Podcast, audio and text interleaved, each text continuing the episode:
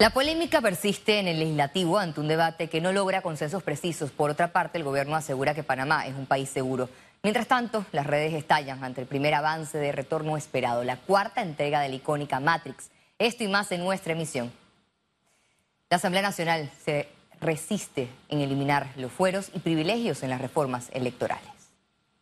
Yo como jurista y como político de vieja data, no estoy muy complacido con la Comisión de Nacional de Reforma Electoral. La aceptamos, ¿no? Pero acuérdese que la labor de legislar es potestativa única y exclusivamente de la Asamblea. Nosotros el órgano de la Asamblea. El diputado suplente de Cambio Democrático, Agustín Serjón, defendió las modificaciones que hizo el legislativo en el texto original que envió la Comisión Nacional de Reformas Electorales. Por ejemplo, que el Tribunal Electoral no supervise los comicios internos de los partidos políticos. El aumento de los topes de las campañas presidenciales de 7.5 millones a 10 millones de dólares y las donaciones por parte de las iglesias. Pero como lo han planteado los magistrados, no es eh, facilitar la labor nuestra. Nos quieren poner, para no decir imponer, un paquete de reforma y dicen, tómalo, dejan. Y quiero resaltar esto muy importante.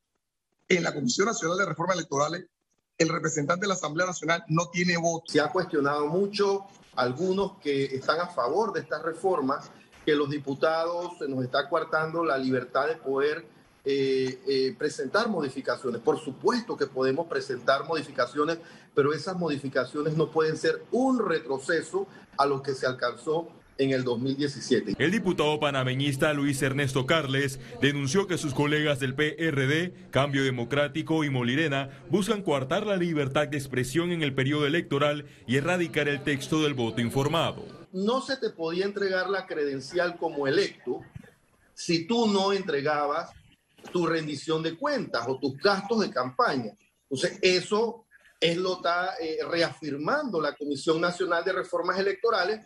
Entonces te lo están sacando y te, y te están quitando ese artículo. Las expectativas crecen en el órgano legislativo por el retorno de los magistrados del Tribunal Electoral, quienes calificaron lo aprobado en dos bloques como un retroceso. Aquí el Tribunal Electoral ha jugado un papel importante. Que ha tenido fallas, la ha tenido. Que se han cometido errores, se han cometido. Que tenemos que subsanar. La Comisión de Gobierno, hasta el momento, lleva más de 20 artículos originales eliminados y más de 50 cambios. Como crónica de un debate anunciado, se espera que la Asamblea Nacional se oponga a un borrón y cuenta nueva en el primer debate, luego de aprobar las postulaciones a diferentes cargos y el blindaje del fuero penal electoral. Félix Antonio Chávez, Econius. El líder del partido panameñista, José Isabel Blandón, denunció falta de liderazgo del presidente Nito Cortizo en la discusión de las reformas electorales. No tenemos presidente. Digo, y por, y por eso es notorio cuando por fin el presidente se decide a ejercer las facultades que tiene como presidente de la República, porque yo te reitero, más allá de que yo no esté de acuerdo con el presidencialismo tan fuerte que hay en la Constitución, la realidad es que eso es lo que tenemos hoy en día. Nosotros no tenemos un sistema parlamentario, nosotros tenemos un sistema presidencialista. Y el problema es cuando el presidente no está ejerciendo su rol como tal. O sea, aquí no tenemos, no tenemos un capitán que esté dirigiendo el barco, ese es el problema. Por su parte, empresarios respaldaron la decisión del Tribunal Electoral de regresar a la discusión de reformas electorales. Consideran que el perfeccionismo de la democracia es lo que se debe privar. El que propone una ley en la Asamblea tiene que estar ahí, tiene que conversar, tiene que explicar su posición y en la otra parte, en el primer debate, es el hemiciclo donde el ciudadano el proponente debe tener la apertura de poder sustentar lo que se ha llevado a la Asamblea Nacional o rebatirlo. El ministro de Seguridad, Juan Pino, y el director de la Policía Nacional, John Dorheim, comparecieron este jueves ante la Asamblea Nacional. Ambos funcionarios fueron sometidos a los cuestionamientos de la Comisión de la Mujer, la Niñez, la Juventud y la Familia tras el aumento de denuncias por distintas modalidades de delitos en plena pandemia. La violencia doméstica es el delito más denunciado, con un aumento del 18%, 8.765. Pese a reconocer un incremento de 42% en las denuncias por violaciones sexuales y 1.5% por maltrato al adulto mayor, sumado a todos los homicidios y balaceras registradas en los últimos días, el ministro de Seguridad, Juan Pino, alegó que todo marcha bien con la prevención. Panamá es un país seguro. No, no, no solamente los panameños, los extranjeros lo dicen. Que existe un problema ahorita mismo entre las bandas rivales, sí hay que reconocerlo. No podemos hablar de que no se ve inseguridad, porque siempre debemos comparar con el ideal. No que si en Venezuela, que en El Salvador, porque en Nicaragua, porque ustedes lo saben mejor que yo, que han estudiado afuera. El día que nos tengamos que comparar con ellos, estamos fritos. El director de la Policía Nacional fue criticado por el aumento de los homicidios y la falta de un plan de seguridad. Estamos desarrollando una lucha frontal contra el crimen organizado nacional y transnacional. Estamos enfrentando la criminalidad o a los grupos criminales nacionales y extranjeros que operan en nuestro país. El órgano legislativo pidió agilizar la implementación de brazaletes electrónicos para los agresores ante el repunte de femicidios. Félix Antonio Chávez, Econius. La Dirección de Investigación Judicial recibe 60 denuncias a la semana por estafas en redes sociales. Advierte que los estafadores se aprovechan del anonimato para engañar a sus víctimas en el proceso de compra y venta de vehículos, celulares y otros anuncios bastante delicado ya que eh, son muchas, son muchas las, las, plataformas que son utilizadas en muchas cuentas de redes sociales que son utilizadas para, para estos fines, ¿no? Y los panameños eh, deben estar eh, atentos y pendientes de que comprar en, en línea debe, deben tomar sus medidas de seguridad para que no sean víctimas de, de estafas. Panamá ya tiene 50% de la población vacunada con dos dosis, indicó el ministro de Salud Francisco Sucre. Durante un recorrido de vacunación en la Escuela República de Honduras en Pacora, el titular del MINSA reiteró que al llegar a esa inmunidad colectiva estimada de un 85% de la población, se podrá ir levantando las medidas de restricciones. A todo eso, lógicamente, se va sumando lo que están haciendo los diferentes circuitos, como lo está haciendo Pacora, en el día de hoy. Todas esas dosis se van sumando.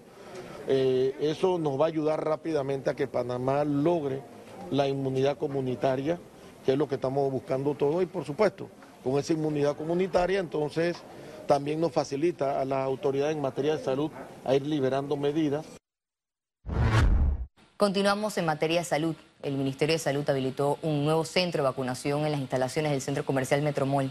Las personas podrán asistir a vacunarse en un horario de 9 de la mañana a 7 de la noche de lunes a viernes y los sábados a las 9 de la mañana hasta las 3 de la tarde. Esta iniciativa cuenta con el apoyo de la empresa privada y el movimiento Todo Panamá. Un punto estratégico de la ciudad de Panamá rodeado por cantidad de barriadas, cientos de miles de personas viven en este área el metro está aquí, todo el transporte selectivo y público también llega a este punto, así que consideramos que el aporte que está haciendo eh, todo Panamá y la empresa privada eh, eh, utilizando esta locación es fundamental para que Panamá pueda avanzar rápidamente y alcanzar la inmunidad colectiva que tanto anhelamos. Panamá sobrepasó el 50% de personas vacunadas con dos dosis contra COVID-19. Veamos en detalle las cifras del MINSA. 461.230 casos acumulados de COVID-19. 401 nuevos contagios. 353 pacientes se encuentran hospitalizados, 84 en cuidados intensivos, 269 en sala. Se reportan 448.628 recuperados clínicamente. Un total de 7.112 fallecidos, de los cuales 12 se registraron en las últimas 24 horas. Total de vacunas aplicadas, 5.083.877 dosis. Cambiemos de tema. Guatemala envió al Ministerio de Relaciones Exteriores de el expediente de Luis Enrique Martinelli Linares en un nuevo paso para completar su extradición a Estados Unidos. Con el traslado del expediente, la Cancillería guatemalteca podrá proceder para gestionar aproximadamente la entrega de Luis Enrique Martinelli a las autoridades estadounidenses. Los procesos de extradición de los hermanos se llevan por separado en dos juzgados distintos del organismo judicial de Guatemala. Economía. El 30 de septiembre vence el último periodo de alivio financiero concedido por la Superintendencia de Bancos de Panamá, por lo que insta a los clientes a acudir a las entidades bancarias para modificar las condiciones y términos de los compromisos adquiridos antes de la pandemia. El sector agropecuario mostró cifras positivas en temas de producción, según el ministro de Desarrollo Agropecuario, Augusto Valderrama durante estos 17 meses que llevamos ya de pandemia, el sector pecuario sacó la casta, produjo, recibió el apoyo del gobierno del presidente Cortizo en todas las medidas que se tomaron para que la agricultura no se detuviera, incentivar al sector productivo a seguir produciendo. Y durante la pandemia sacó la cara, inclusive ha sido uno de los sectores que ha crecido un 5% y donde muchas personas que estaban en otros sectores se han reconvertido, regresando a la agricultura. El Canal de Panamá tiene proyecciones positivas sobre el agua y las precipitaciones para los últimos meses del año. A menos de cuatro meses para culminar el 2021, el Canal de Panamá reporta un calado máximo para el tránsito de buques. Hemos tenido ya varios meses con el nivel del embalse Gatún bastante óptimo y estamos dando el máximo de calado, que son los 50 pies de calado para todos los buques. Y aunque hubo meses del 2021 en el que el nivel de las precipitaciones estuvo por debajo del promedio, las proyecciones para el cierre son positivas. Hay un 60% de probabilidad de lluvias y tormentas para noviembre, diciembre y enero.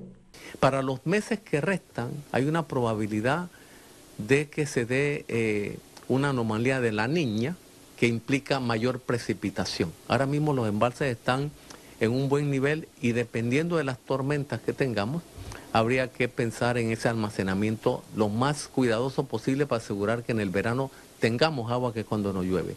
Para el Canal de Panamá es importante mantener rangos óptimos de calado y en los embalses, porque de eso depende que los buques pasen muy cargados o no y se refleja en la tasa a pagar por su tránsito. Ciara Morris, Econews.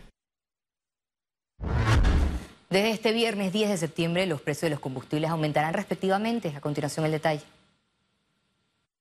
La gasolina de 95 octanos tendrá un valor de 92 centavos el litro, un incremento de 2 centavos. La gasolina de 91 octanos se situará en 90 centavos el litro, un alza de 2 centavos, mientras que el diésel quedará en 77 centavos el litro, sube 3 centavos.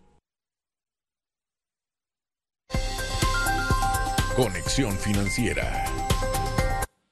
La recuperación económica es vital y para ello se requiere la resolución de problemas estructurales aún sin resolver. ¿Cuáles son y cómo canalizarlos? Es lo que responderá nuestro economista Carlos Araúz en Conexión Financiera. Adelante, Carlos. Gracias, Valeria.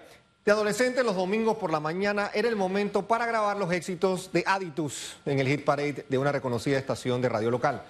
La lista de éxitos de esta banda de rock en español era interminable y me trajo a la realidad de lo que vivimos hoy. Un listado extenso, abrumador de problemas sin claras avenidas para llegar a soluciones de corto, mediano y largo plazo. Desde la perspectiva más fría, la de los números, problemas más inminentes como la crisis de liquidez que aqueja al sistema de invalidez, vejez y muerte de la Caja de Seguro Social y un déficit fiscal que andará por 10% a final de año, sembrarán incertidumbre para lo que resta del año y sin duda en el 2022. Desempleo e informalidad seguirán en nuestro día a día por años, por venir. La última vez que Panamá vivió desempleo arriba de 15% fue al final de la década de 1980. Y en ese momento pues tomó casi 11 años recuperar las plazas de empleo perdidas. Todo apunta hacia una recuperación mucho más rápida y no podemos perder el norte ni el enfoque.